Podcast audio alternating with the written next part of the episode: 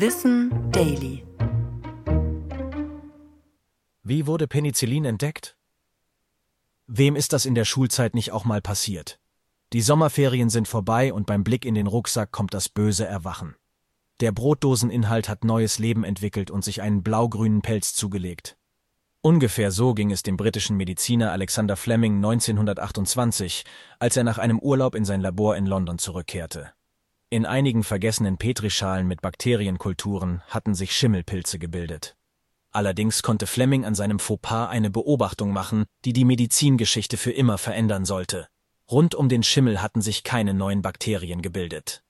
Fleming hatte also einen Stoff entdeckt, der Krankheitserreger abtöten konnte und, wie er wenig später feststellte, dabei andere menschliche Körperzellen nicht beschädigte. Die Untersuchung des Pilzes zeigte, dass er zur Gruppe des Penicillium, also des Pinselschimmels, gehört, weshalb Fleming diesem ersten Antibiotikum den Namen Penicillin gab. Schon in den Jahren davor hatten andere Mediziner und Wissenschaftlerinnen ähnliche Entdeckungen gemacht.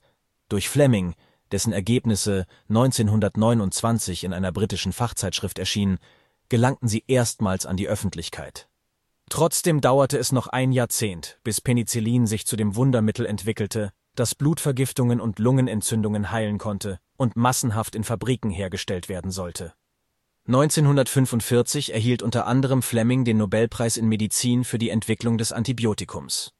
Schon damals warnte er, das Medikament richtig zu dosieren und einzusetzen, da sonst Bakterien dagegen unempfindlich werden könnten. Heute sind resistente Bakterien eines der größten Probleme der modernen Medizin. Ich bin Tom und das war Wissen Daily. Produziert von Schönlein Media.